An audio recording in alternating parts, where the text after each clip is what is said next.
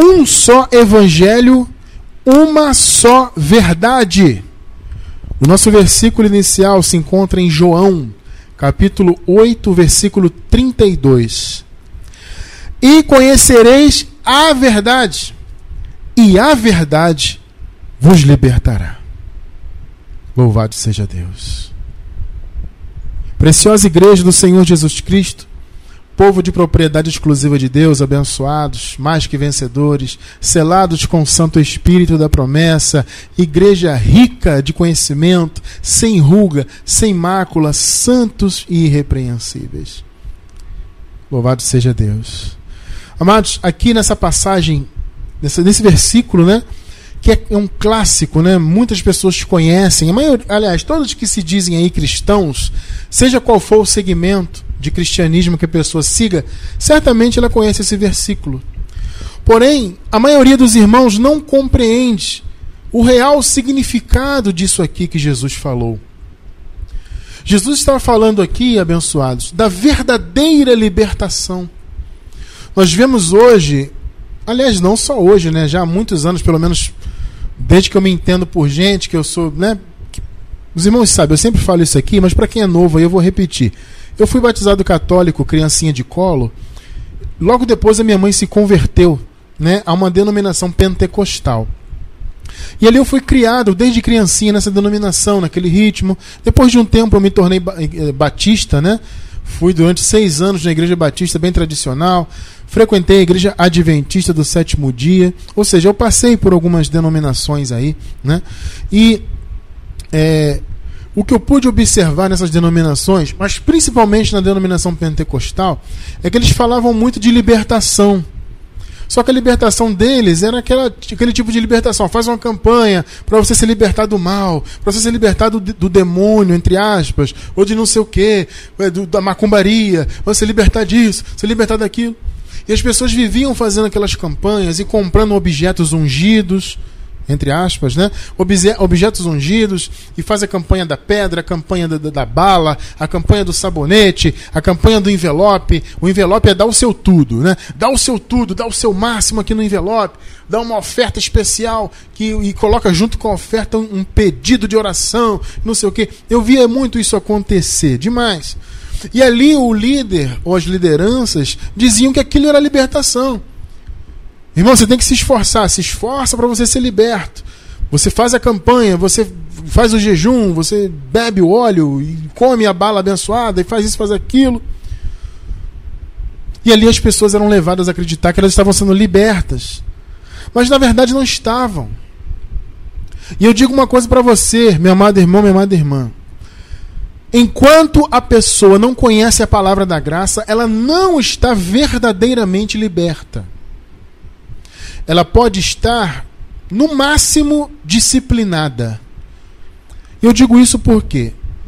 Porque alguns irmãos já, já me falaram isso algumas vezes, dizendo assim: Ah, Cristiano França, tudo bem, você fala da graça e tal, mas eu tenho um parente que ele tinha uma vida errada, ele fazia isso, fazia aquilo, aquilo outro, e ele se converteu na igreja pentecostal e hoje ele está andando de maneira correta e tudo, tudo mais.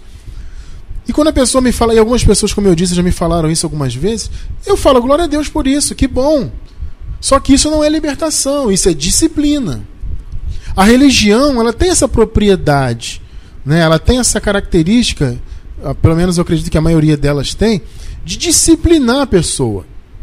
Então, se ah, a pessoa fumava, deixou de fumar, a pessoa é, vivia caindo pela, pelas tabelas aí de bêbado e não bebe mais, ah, a pessoa é, aplicava o golpe assim, assim, assado não aplica mais, a pessoa fazia, fazia aquilo, não faz mais, ela se converteu na batista, ela se converteu no espiritismo, ela se converteu na católica. Amado, que bom que as atitudes mudaram, sabe? Só que eu digo para você, isso não é libertação, isso é disciplina, são coisas diferentes. É necessariamente ruim? Não, não estou dizendo que é ruim. Só estou dizendo que não é libertação genuína. Esse é o ponto. É ruim uma pessoa que tinha uma atitude negativa, por exemplo, se converter ao Espiritismo, ou à Igreja Católica, ou à Igreja Batista. É ruim ela entrar numa denominação dessa e mudar, a atitude dela se tornar melhor. Não, não é ruim, é algo bom. Mas isso não é libertação genuína. A genuína libertação é conhecer a verdade. É isso que Jesus falou aqui. Entende? Quando você conhece a verdade, além das suas atitudes mudarem também, porque a verdade nos transforma, você passa a conhecer de fato o caminho de Cristo, o caminho que Deus deixou para nós, para essa nova aliança. E você é liberto aqui, ó, no seu entendimento. Essa é a principal libertação. É por isso que o apóstolo Paulo fala, né, que a, no a nossa luta, o nosso trabalho é destruir fortalezas.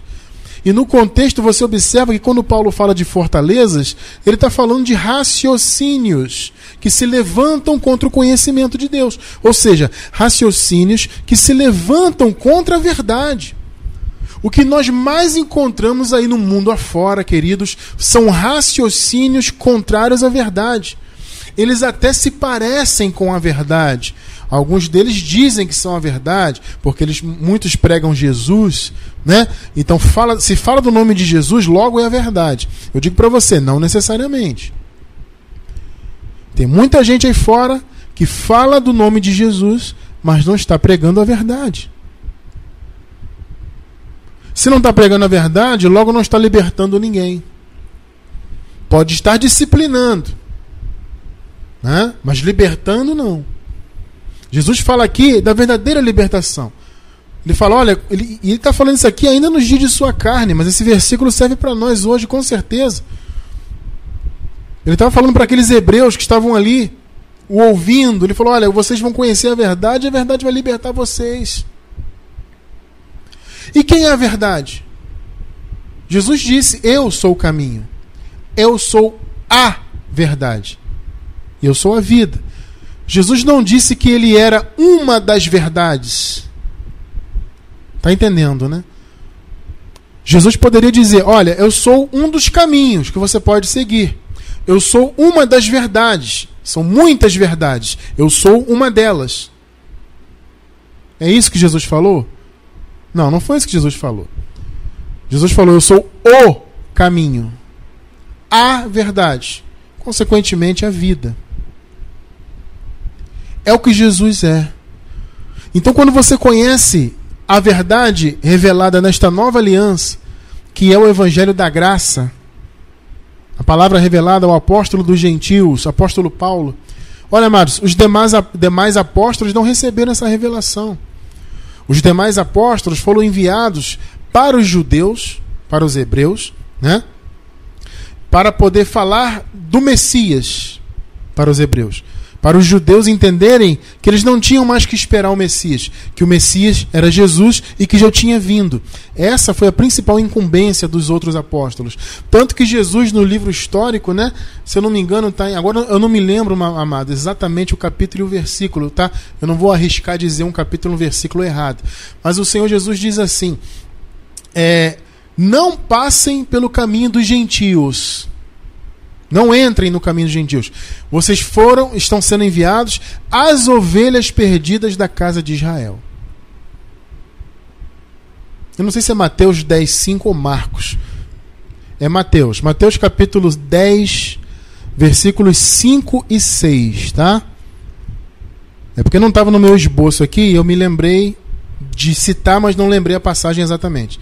Mateus 10, versículos 5 e 6 né? Jesus enviou estes doze e lhes ordenou, dizendo: Não ireis pelo caminho dos gentios, nem entreis pela cidade dos samaritanos, que também não eram de Israel, não eram judeus, né? Mas ide diante as ovelhas perdidas da casa de Israel. Esse antes aqui significa o contrário, né? Ou seja, ao invés de né, vocês irem pelo caminho dos gentios, vá para as ovelhas de Israel. Ou seja, os doze apóstolos foram enviados aos israelitas para falarem do Messias, para dizerem: olha, o reino já veio, o reino do Messias já veio, o Messias já está aí. Vocês entendem isso? Para o apóstolo Paulo, a revelação foi diferente, a incumbência foi diferente, né, melhor dizendo, e a revelação foi muito maior. Foi a revelação para a nova aliança. Era uma revelação de um evangelho que não tinha comprometimento com obras da lei, né? com todo aquele aparato judaizante. Não. A mensagem da graça, ela tinha como objetivo principal trazer a revelação daquilo que havia sido feito na cruz do Calvário e na consequente ressurreição de Jesus. Evangelho da graça é isso, por isso que o apóstolo Paulo, inclusive, chama este evangelho de palavra da cruz. Por quê? Porque o evangelho da graça ele evidencia o que foi feito lá no Calvário. Essa é a verdade da nova aliança. Conhecer a graça é conhecer Jesus. Veja, Jesus Cristo ressuscitado, não Jesus de Nazaré. Jesus de Nazaré morreu. Né? Como o apóstolo Paulo fala em Romanos, capítulo 7, no versículo 4, que nós devemos pertencer ao outro. Ele fala de dois maridos, fazendo uma, uma alusão, uma metáfora, né? Um marido é Jesus de Nazaré, o outro marido é Jesus ressuscitado. É só você ler o capítulo 7 de Romanos, do versículo 1 ao 4. Paulo fala do casamento, mas o propósito dele ali não é falar de casamento, não é ensinar sobre casamento. O propósito de Paulo ali é falar dos dois maridos da igreja: Jesus de Nazaré, Jesus ressuscitado. Ele diz: o primeiro marido morreu, nós temos que pertencer ao outro. Então aqui nós pertencemos àquele que ressuscitou. Nós seguimos a Cristo da cruz em diante. Cristo ressuscitado. Esse é o ponto da graça. Isso é conhecer a verdade. Quando você conhece a graça, você conhece a verdade, você conhece Jesus ressuscitado e você se submete a essa verdade.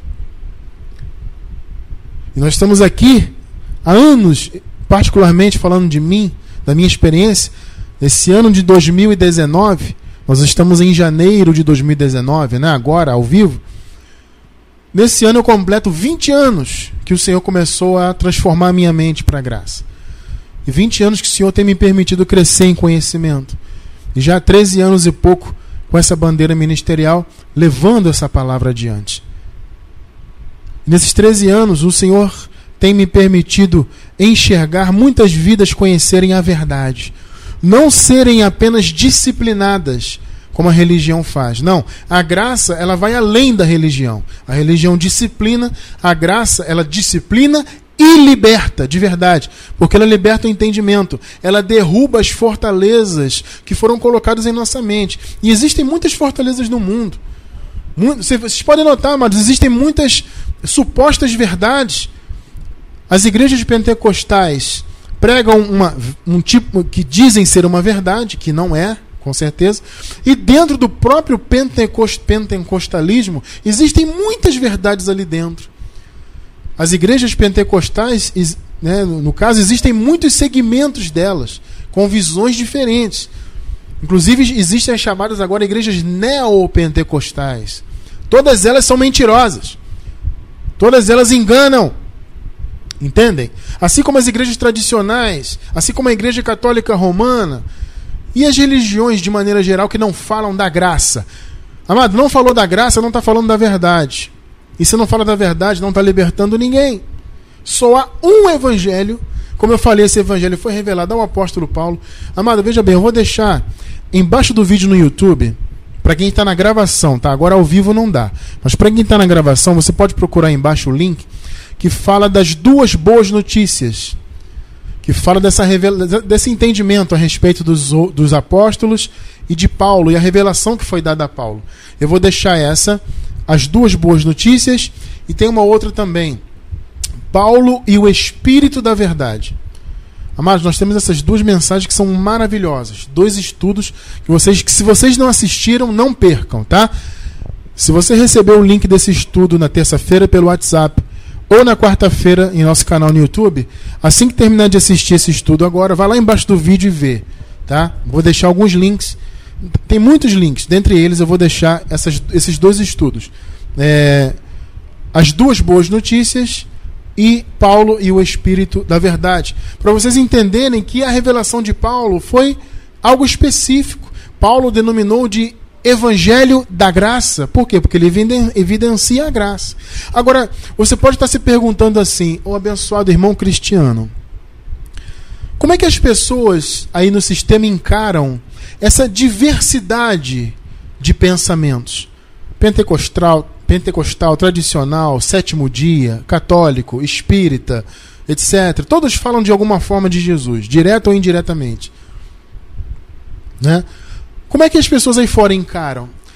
Sabe como é que eles interpretam isso, amados? Existe uma passagem que o apóstolo Paulo fala sobre a multiforme sabedoria de Deus. Vocês devem ter lido já isso na palavra, tá? A multiforme sabedoria de Deus. E eles dizem assim: existem muitos pensamentos, muitas visões, porque a sabedoria de Deus é multiforme. Amado, veja que há uma astúcia terrível nisso aqui. Eles querem é, é justificar a existência de diversas mensagens diferentes em nome de Cristo, dizendo que a sabedoria de Deus é multiforme. Amado, veja bem, é evidente que a sabedoria de Deus é multiforme, porque está escrito, mas essa multiformidade da sabedoria de Deus, ela está compreendida dentro de uma única verdade.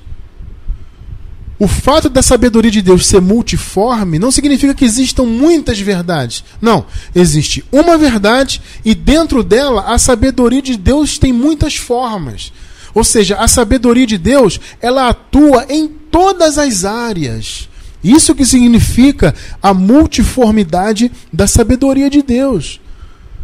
A sabedoria de Deus atua em todas as áreas de nossa vida, na vida na nossa vida diária aqui nesse mundo material, em nossa vida espiritual, o conhecimento é muito grande. É por isso que diz que é multiforme.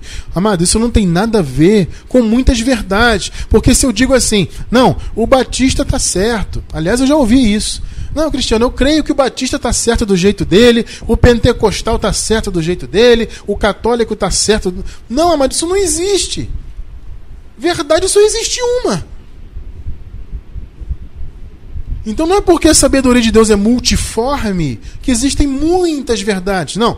Existe, repito, uma verdade. E dentro dessa verdade, a sabedoria de Deus tem muitas formas, muitas revelações. Ela atua em todas as áreas de nossas vidas e por aí vai. Está muito claro isso, né? Então, amado, existe uma verdade. Essa verdade do Cristo ressuscitado foi revelada ao apóstolo Paulo, não aos demais apóstolos. Eles tiveram o papel deles Tá? Eles foram fundamentais. Eu não estou querendo desmerecer os outros apóstolos. Eu estou apenas dizendo que a revelação genuína da nova aliança foi dada para um apóstolo, o apóstolo dos gentios. Apóstolo este que nós hoje imitamos. Porque a palavra diz, ele mesmo disse: Sejam meus imitadores, como eu sou de Cristo. Então nós aqui imitamos esse apóstolo. Ou seja, nós seguimos a sua doutrina, que na verdade é de Cristo. A mensagem da graça, amado, ela não é do Paulo. Paulo não é dono da mensagem da graça. A mensagem da graça é de Cristo. De Cristo ressuscitado. Mas é de Cristo. Só que Paulo foi um instrumento de Cristo para que essa graça chegasse ao mundo, essa revelação. E ele fala aqui, ó, Gálatas capítulo 1, versículo 12. Vejam só. Perdão, 11 e 12, tá? Gálatas capítulo 1, versículos 11 e 12. Mas faço-vos saber, irmãos, que o evangelho que por mim foi anunciado não é segundo os homens. Olha aí, ó. O que, que Paulo está dizendo aqui no 11? Vamos raciocinar aqui rapidinho no 11? O que, o apóstolo está dizendo aqui? Mas faço-vos saber, saber, irmãos, que o evangelho, que a revelação, que a boa notícia que por mim foi anunciada para vocês, Galatas, não é segundo os homens. O que, que Paulo está dizendo? Olha, eu não aprendi isso aqui de Pedro. Porque Pedro veio antes, né? Tiago, João, né? Então Paulo está dizendo o seguinte: olha, eu não recebi dos outros apóstolos. Eu não recebi de Gamaliel, que Paulo aprendeu, né? O, o, judaísmo aos pés de Gamaliel, né? Como Paulo fala. Olha, eu não aprendi a graça de Gamaliel, não aprendi de Pedro, não aprendi de Tiago, não aprendi de João. Não foi segundo os homens. Agora sim, versículo 12. Porque não o recebi de homem algum. Tá claro isso para você que está ao vivo? Hum? Nem me foi ensinado. Tá vendo? Eu não sentei aos pés de Gamaliel para receber o evangelho da graça. Eu não sentei aos pés de Pedro, que veio antes, Tiago, os, os, os, os apóstolos da circuncisão, dos judeus, da lei. Não. Mas eu o recebi por revelação de Jesus Cristo. Hã? Paulo recebeu por revelação. E Paulo, quando escreve aos Coríntios, ele diz que ele foi arrebatado, ele fala numa terceira pessoa, né? Conheço um homem, tal, tal. Mas quando você vê o contexto, obviamente, ele, Paulo está falando dele mesmo. Ele cita ele mesmo na terceira pessoa, dizendo que foi levado ao paraíso e o, ao terceiro céu e o paraíso, que são a mesma coisa, é, são sinônimos, né? Então Paulo esteve no terceiro céu, que é o paraíso, ele disse: Eu ouvi palavras inefáveis. Então o apóstolo Paulo ele foi arrebatado para receber revelação. E ele recebeu de Jesus Cristo ressuscitado, Jesus Cristo já glorificado, já no paraíso, o um entendimento para a nova aliança. Jesus Cristo ressuscitado revelou a Paulo tudo que o próprio Jesus havia feito no Calvário e ao ressuscitar. É isso que Paulo chama, repito, de palavra da cruz, de evangelho da graça. A multiforme sabedoria de Deus se estende dentro deste evangelho. Não existem outros evangelhos. Ah, o evangelho de Mateus, o evangelho de João. Não. Esses livros aqui que constam na Bíblia não são evangelhos, eles são é, reportagens, são livros históricos. Mateus, Marcos, Lucas e João e até o Atos dos Apóstolos. Não são livros de doutrina, não são livros de revelação, são livros de história né, que são importantes do ponto de vista histórico, nós temos que entrar neles mais com sabedoria, entendendo que nem tudo ali está 100% de acordo com a verdade. Não está. Você pode notar que dentro das, dos, dos livros históricos existem discrepâncias nos relatos. Então, são livros de história, não são evangelhos. Ah, Evangelho de Mateus, Evangelho de João, Evangelho. Não, não são evangelhos. Evangelho é um só. Evangelho da graça. Revelação da graça. Vocês estão entendendo? Nós estamos aqui hoje defendendo o evangelho da graça. Esse evangelho, ele está compilado em 14 epístolas. Já que o Senhor, vamos raciocinar. Já que Jesus ressuscitado revelou a Paulo, quem escreveu as 14 epístolas de Paulo? Obviamente foi Paulo. Então nós encontramos nessas 14 epístolas, é claro, muitas coisas que a visão até pessoal de Paulo, tem coisa que Paulo fala, ah, eu falo como homem, falo como fora de mim, né?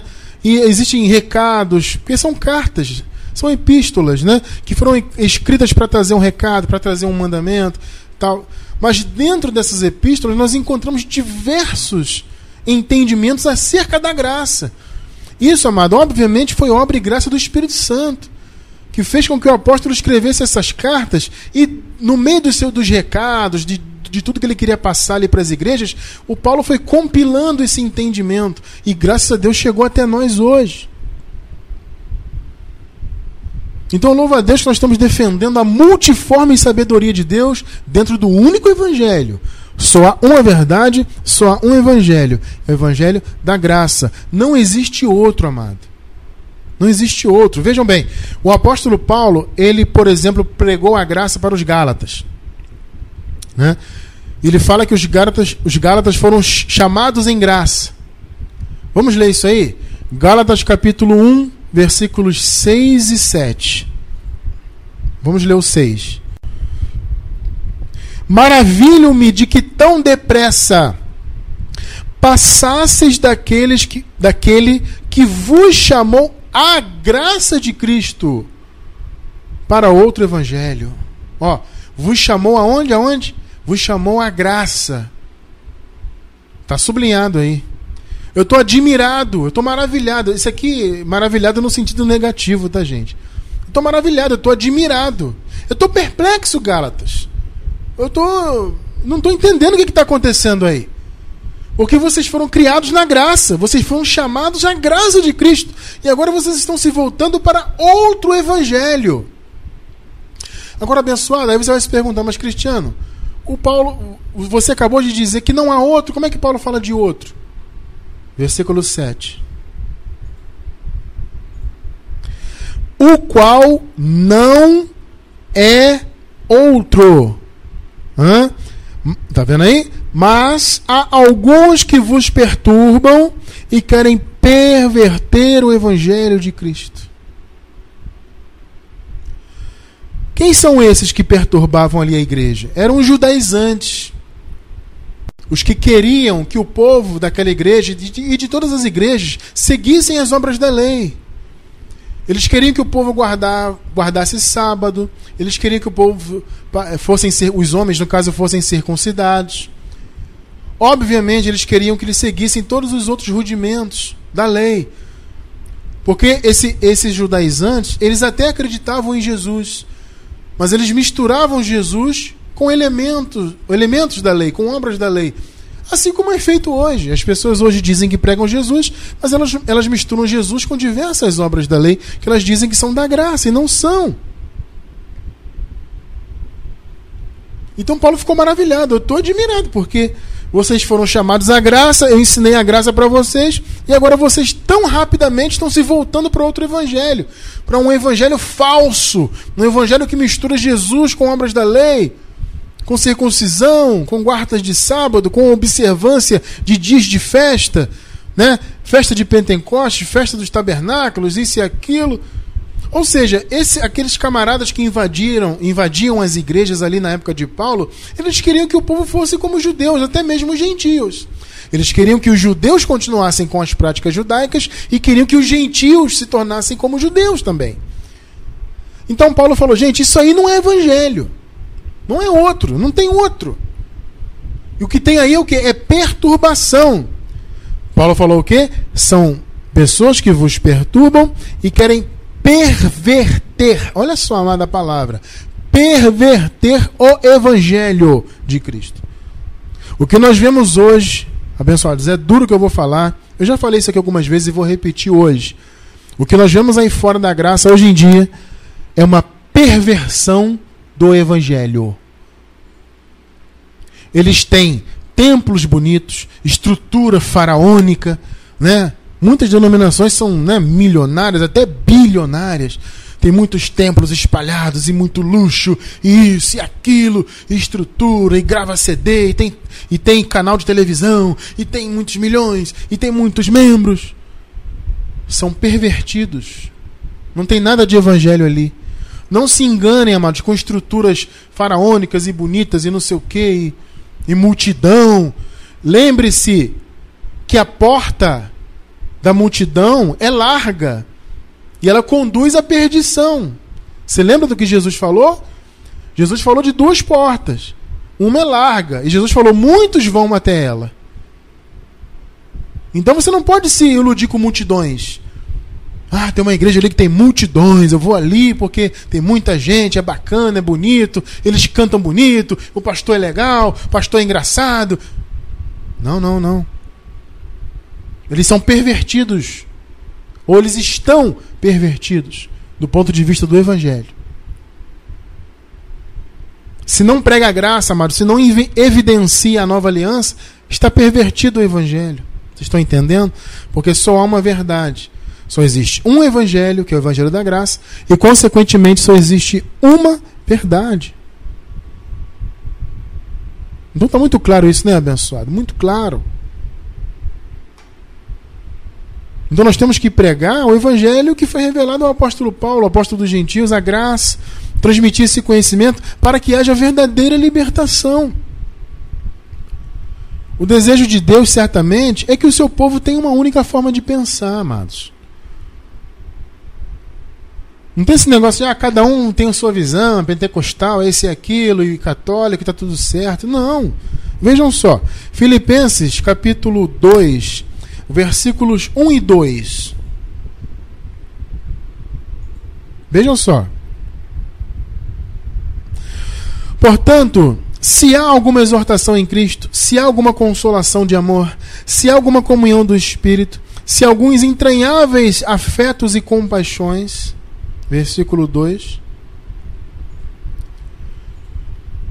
Completai o meu gozo, para que tenhais o mesmo modo de pensar, ó, tendo o mesmo amor, o mesmo ânimo, pensando a mesma coisa. É o desejo de Deus para a sua igreja que a igreja pense a mesma coisa.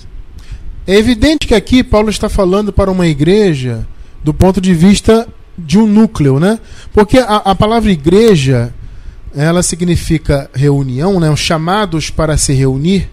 Igreja significa isso, chamados para fora para se reunir, tá? Então, consequentemente, igreja significa estar reunido. Existe o conceito de igreja que é local, né? As igrejas que se reúnem nas casas, né? Como era no caso da igreja primitiva e de vocês que estão ao vivo hoje. Existem muitas igrejas agora reunidas, reunidas conosco, ao vivo. Né? São famílias, grupos, muitos irmãos. Né? Então existe esse conceito local e existe o conceito universal, ou seja, o conceito geral de igreja. Né? Ou seja, a igreja somos todos nós. Todos nós. Você que está ao vivo, por exemplo, você pode estar em qualquer lugar do Brasil e, e muitos irmãos estão inclusive fora do Brasil agora estão ao vivo com a gente. Nós somos a igreja, estamos reunidos como igreja que somos. E existem igrejas do ponto de vista local. Aqui Paulo está falando para uma igreja local, obviamente, a igreja que se reunia lá, os filipenses, lá em Filipos. Só que isso aqui é uma visão, obviamente, para a igreja geral. A visão, o chamado de Deus é que nós, todos nós, igreja, de maneira geral, não só no sentido local, mas no sentido universal, do sentido da palavra igreja, que nós tenhamos uma mesma forma de pensar. Porque só é um evangelho. Um evangelho. Você vai pensar assim, mas Cristiano, isso é muito utópico, né? É uma utopia pensar que alguém pode, ou que, perdão, que em algum tempo, né, a igreja possa estar. Não, mas eu não penso, não, que é uma utopia, não. Eu acredito que isso é perfeitamente possível. Agora, eu não creio, sinceramente, que a nossa geração verá isso. Né? Mas eu acredito que nós estamos plantando a semente da graça para as futuras gerações colherem essa semente.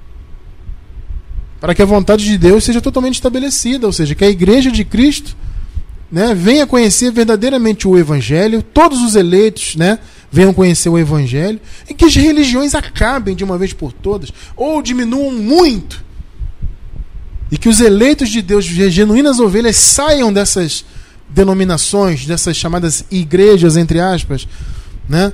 que os eleitos saiam disso tudo, desses segmentos, desses pensamentos e venham viver a verdade do Evangelho. Nós estamos aqui, repito, plantando a semente disso, da graça, a semente maravilhosa da graça, para que no futuro as próximas gerações venham colher essa verdade. Porque a única maneira, amados, de nós corrigirmos a nossa caminhada, os nossos pensamentos, é por meio da verdade. É somente a verdadeira libertação que pode endireitar de fato a nossa vida e nos libertar completamente. Eu creio, amado, que a igreja pode alcançar sim esse nível de maturidade. Quando a igreja se voltar para Deus, como eu falei, quando os eleitos né, as verdadeiras ovelhas, as genuínas ovelhas de Cristo, escolhidos desde antes da fundação do mundo, quando esse povo se despertar, como já está acontecendo. Né, hoje mesmo nós comentamos isso em nossa transmissão. A igreja está, as pessoas estão se despertando. Antigamente nós recebíamos as mensagens que nós recebíamos, 95% ou mais era de ataque. Hoje é o contrário. 95% ou mais das mensagens que nós recebemos são de pessoas glorificando a graça, glorificando a Deus pela graça, pela libertação. Isso tem alegrado muito meu coração. A cada mensagem dessa que eu recebo, eu vejo que estamos realmente no caminho certo, que estamos realmente fazendo uma obra maravilhosa, libertando vidas. Ou seja, o povo está acordando aos poucos. O povo está se voltando, se convertendo verdadeiramente ao Senhor. Não a uma denominação, não a um pensamento filosófico ou teológico, mas a Deus, a Cristo. E aí o povo está se endireitando o seu caminho, observando a palavra, como diz o salmista, Salmos 119. Vamos ler o versículo 9. Muito bonita essa passagem aqui do salmista. Como purificará o jovem o seu caminho? Observando-o de acordo com a tua palavra. Tá vendo, amado? Se você observar o seu caminho de acordo com a palavra da verdade, não tem erro, o caminho está correto. Vocês que estão na graça, amados, que foram que tiveram a revelação desse entendimento maravilhoso, vocês estão no caminho certo. Vocês estão observando o caminho de vocês pela palavra, pela revelação genuína. Vocês foram libertos do sistema terrível, né? A maioria, né? Certamente há um ou outro irmão que já veio direto para a graça, o que é um privilégio. Mas a, esmaga, a esmagadora maioria pra, passou por esta ou por aquela é, religião e hoje está liberto completamente. Não só disciplinado, mas verdadeiramente liberto. Observando o seu caminho de acordo com a palavra da nova aliança. E eu louvo a Deus por isso. Alguns irmãos podem se perguntar também, como o abençoado cristiano, como é que eu posso identificar a verdade né, no meio de tantos pensamentos? Existem até muitas pessoas aí que dizem pregar a graça, que misturam a graça com vários elementos alheios à verdade. Né? Como, é que, como é que nós podemos identificar a mensagem da graça genuína? Olha, amados, vamos dar alguns exemplos aqui de como nós podemos identificar a verdade. Veja bem, evangelho significa boa notícia, né? boas novas. Então, dessa maneira, a pregação que supostamente se diz, que se diz cristã, ela tem que passar por esse crivo. Ou seja, a mensagem tem que trazer verdadeiramente boas novas.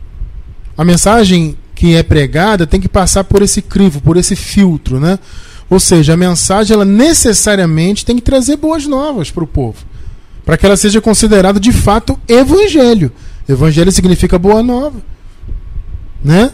Então, a mensagem que você ouve, você que é ovelha, para você identificar que ela é realmente a graça genuína, ela tem que, acima de tudo, evidenciar a cruz, o que foi feito na cruz e trazer para nós essa boa notícia de tudo que Jesus fez lá por nós. Vocês podem notar, amados, que tudo que nós ensinamos são notícias boas.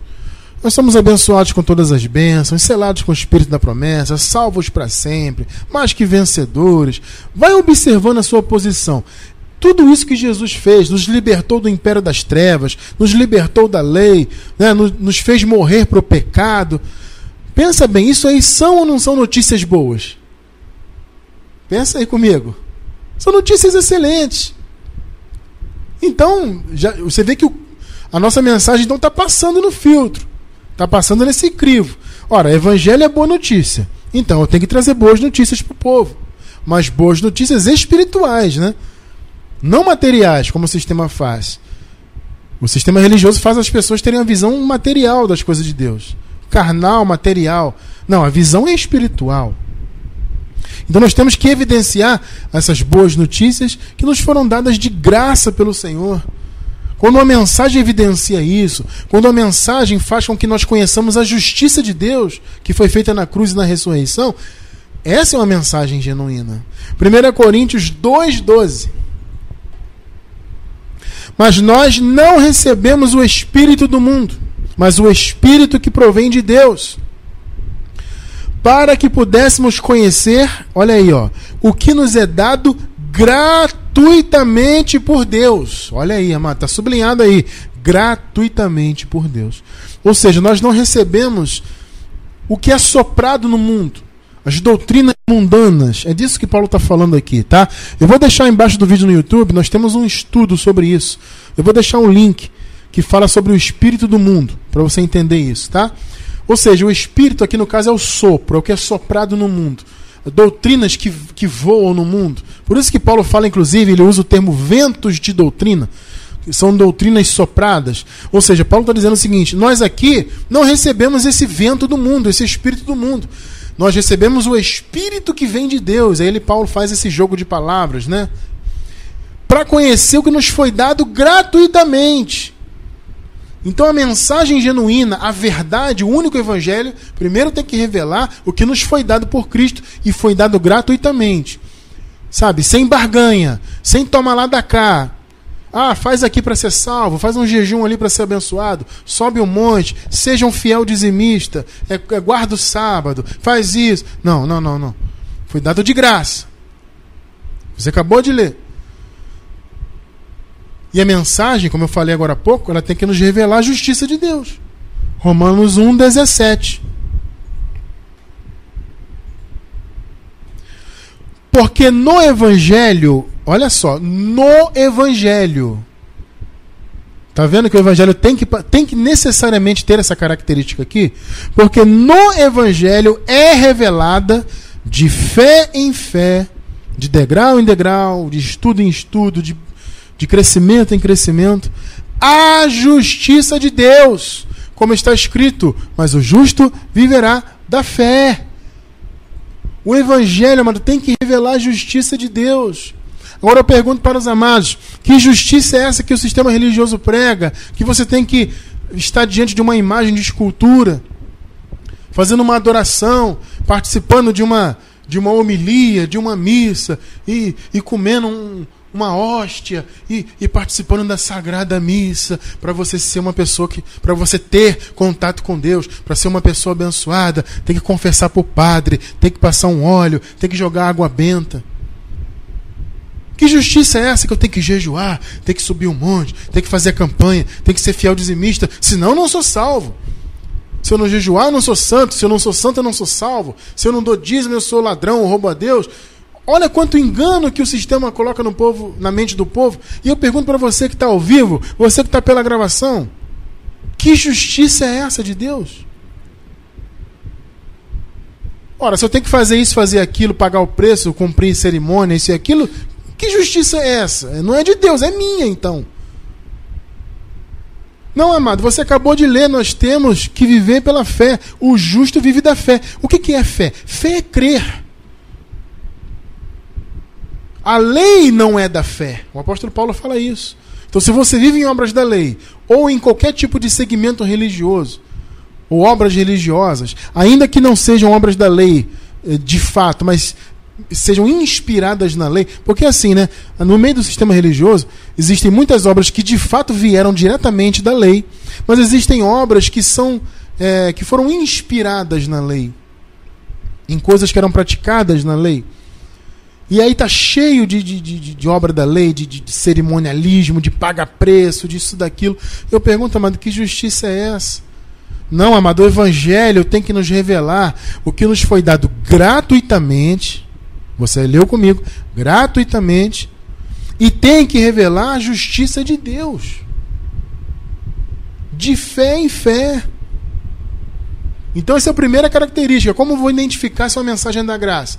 Verifique se essa mensagem ensina a gratuidade do que Deus nos deu. Verifique se essa mensagem evidencia a justiça de Deus.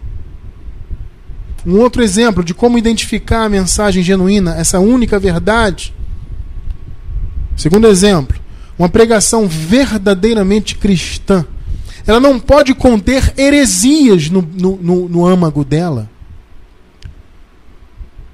Que nós mais vemos aí são heresias. Exemplos. Eu sempre falo muito e vou dizer de novo. Essas campanhas e correntes que o sistema religioso faz. Onde você encontra isso na palavra de Deus? Campanha da rosa, campanha disso, campanha daquilo. Onde você vê o apóstolo Paulo ensinando isso às igrejas? Pesquisa aí nas cartas de Paulo. Paulo recebeu a revelação da graça, né? Nós encontramos, como eu falei agora há pouco, a revelação compilada, reunida, né? Nessas 14 epístolas. Pega as epístolas e vê se há algum ensinamento. Ah, tem que comprar objeto, tem que passar um óleo aqui, fazer isso, fazer aquilo. Onde você vê campanha, entra na fila para receber imposição de mãos, tipo, o pastor passar um óleo na sua cabeça. Você não vê isso na palavra, principalmente nas cartas de Paulo. Isso é heresia. Você quer ver heresia? As tais línguas estranhas que eles dizem que são línguas dos anjos. Não sei de onde eles tiraram isso. Só porque o apóstolo Paulo usa uma hipérbole, né? Ele fala, ainda que eu falasse a língua dos anjos. É um exagero que Paulo faz, proposital. A pessoa diz, ah, não, que eu falo a língua dos anjos. Onde é que você vê Paulo falando isso literalmente? Não usando hipérbole, mas ensinando literalmente. Essas línguas pentecostais de balabalá, de reteté, de ribalaia. E eu vejo, não estou falando isso para debochar, não. Estou falando a verdade para você. Onde você encontra isso na palavra? Não tem isso aí. As línguas, o dom de línguas é um dom de idiomas. Pesquisa aí, abençoado. Nosso canal no YouTube tem duas mensagens. É só pesquisar. A verdade sobre o dom de línguas. Atualmente, nós estamos agora em 2019. Nós temos duas mensagens. É o volume 1 e volume 2. Mas eu estou pretendendo no futuro fazer uma mensagem de novo sobre esse tema e vou tentar fazer uma mensagem só. De qualquer maneira, pesquisa aí. Não, não sei quando que você está assistindo a gravação, né? Pode ser que você esteja assistindo já alguns anos à frente. Não sei. Pesquisa em nosso canal no YouTube e você vai encontrar a mensagem, a verdade sobre o dom de línguas, para você entender isso aí. São heresias, mas você encontra no meio até de ministérios que dizem pregar a graça, você encontra essas línguas pentecostais. São heresias. Não existe isso na palavra.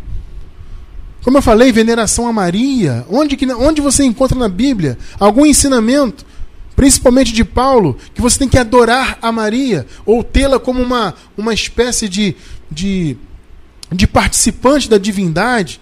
Não é porque o povo tem a Maria como, como se fosse uma quarta pessoa. Né? O pessoal inventou uma trindade. É outra coisa que não existe. Aliás, é outra heresia. Não existe trindade. Existe Jesus, que é Deus. Jesus falou: Eu e o Pai somos um. O Pai habita em Jesus. O Paulo diz: Em Jesus habita corporalmente toda a plenitude da divindade. Aí o povo inventou uma trindade. Inventou o Pai, um velhinho barbudo, inventou o Filho e inventou o Espírito Santo, uma pombinha. É isso que o povo inventou aí fora. Só que agora, agora não, já há muitos anos, né? O segmento católico inventou o que eu brinco, chamo de quadrindade. Porque é o Pai, é o Filho, é o Espírito Santo e a Maria. Para eles, a Maria é quase como se fosse uma divindade também. Eu pergunto, onde isso está na Bíblia? Não tem. Amado, quando você ouvir uma mensagem, verifica se está em linha com a palavra, se está em linha com o texto, com o contexto. E existem contexto, o contexto do texto bíblico, existe o contexto histórico e existe o contexto cultural. São três contextos que nós temos que levar em conta. Vou repetir.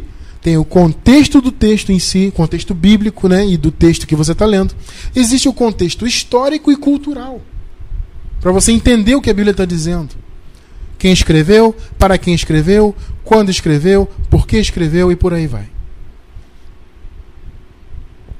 Ninguém disse que seria fácil, né, amado? Nós temos que lutar um pouquinho nesse sentido, temos que batalhar um pouquinho para conhecer a verdade, temos que estudar. Nós estamos aqui para isso, para fornecer para os irmãos, pela misericórdia de Deus, esses ensinamentos. E cabe a vocês também se esforçarem para ler, para estudar, para ouvir, pesquisar. Para você conhecer a verdade, para você saber que existem heresias até no meio de quem diz pregar a graça. Está cheio de, cheio de heresia espalhada por aí, lamentavelmente. Então isso também não tem a ver com o Evangelho. O Evangelho não pode ter heresia. O Evangelho tem que apresentar tudo que nos foi dado gratuitamente, como nós vimos. O Evangelho tem que nos apresentar a justiça de Deus feita na cruz. E o Evangelho não pode ter heresias. 1 Timóteo, capítulo 1, versículo 3. Vou ler aqui a nova versão internacional. Partindo eu para a Macedônia, roguei-lhe que permanecesse em Éfeso para ordenar a certas pessoas, olha aí, amados, que não mais ensinem doutrinas falsas. Pegou aí ou não? Olha o que Paulo está mandando. Eu fui para Macedônia e eu roguei-lhe para você ficar aí em Éfeso e alertar esse, esse pessoal que está ensinando aí na igreja doutrina falsa. Não pode ter isso dentro da igreja.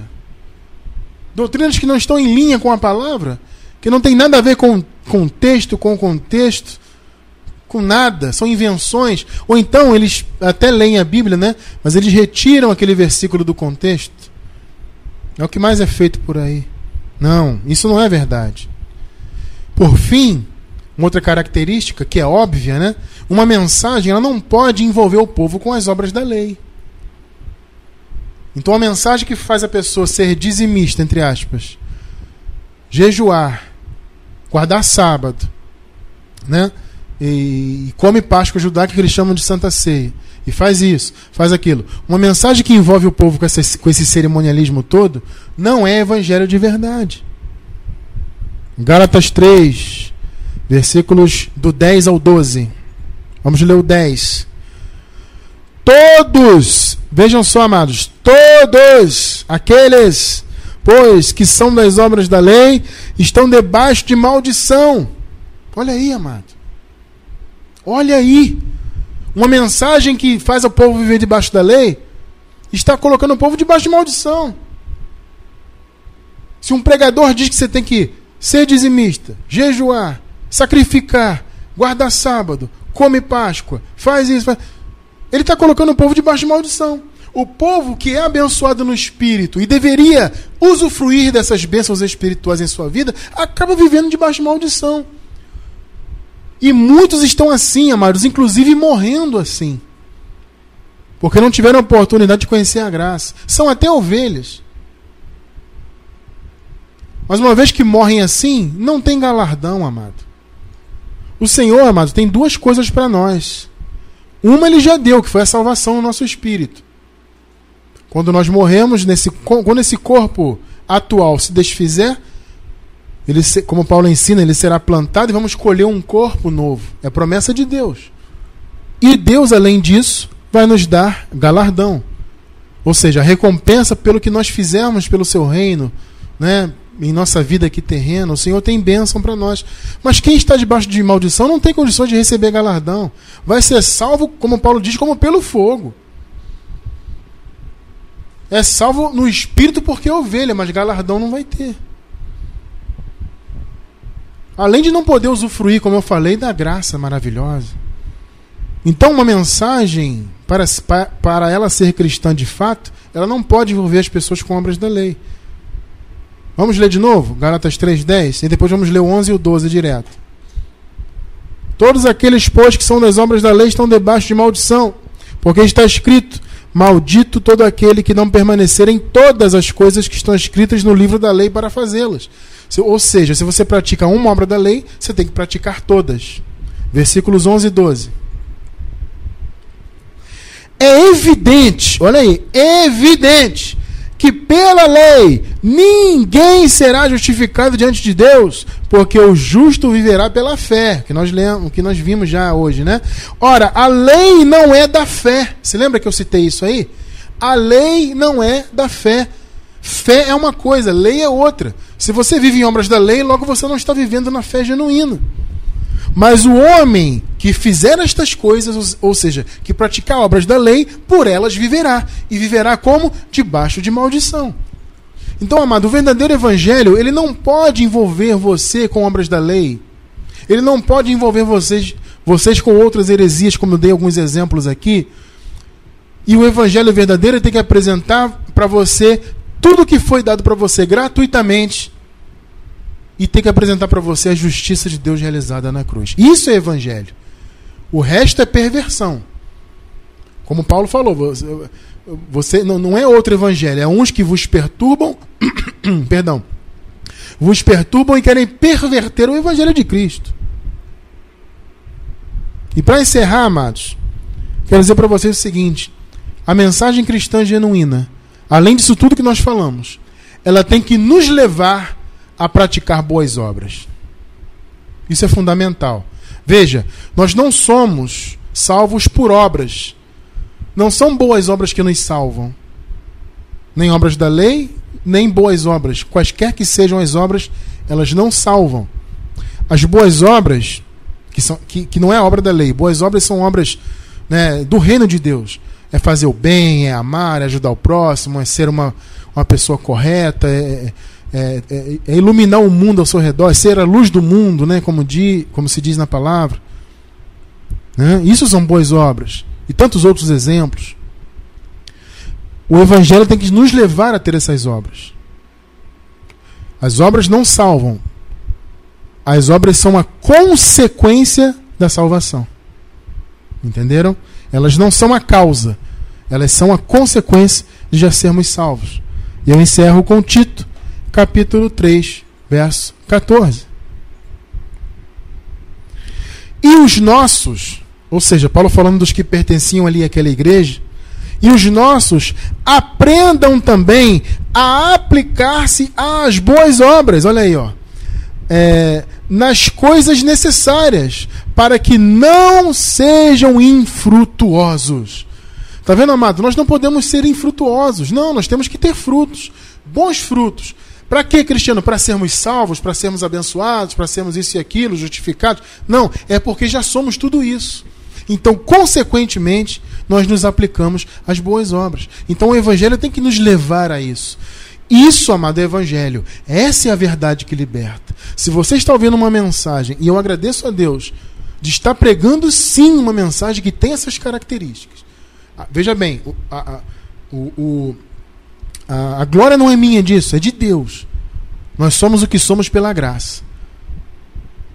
Então, se você ouve uma mensagem que evidencia a justiça, que te apresenta o que foi dado gratuitamente, que não colo coloca heresia na tua mente e que não faz você praticar obras da lei, e que também faz você ter boas obras, isso sim é mensagem da graça, é o evangelho verdadeiro. E eu louvo a Deus, graças a Deus, que nós aqui vivemos nesse evangelho e em nome de Jesus eu recebo que assim viveremos para todo sempre, em nome de Jesus.